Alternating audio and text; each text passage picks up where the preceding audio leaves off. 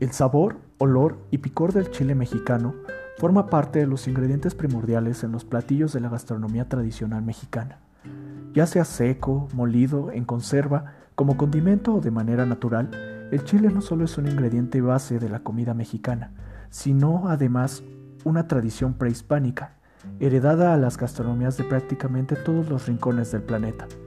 Diversas investigaciones señalan que en el territorio ahora conocido como México se come chile desde hace aproximadamente 9.000 años.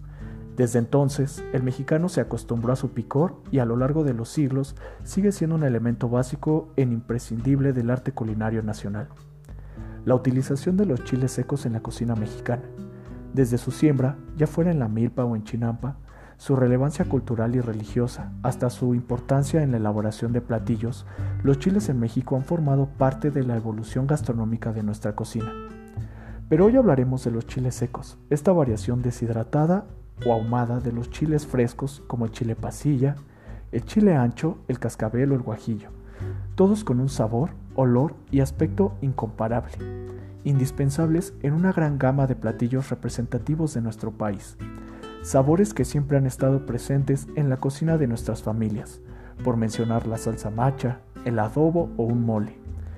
Con lo antes mencionado, podemos concluir con que los chiles secos en nuestra cultura gastronómica forman parte de los pilares que le dan renombre y prestigio a nuestra comida.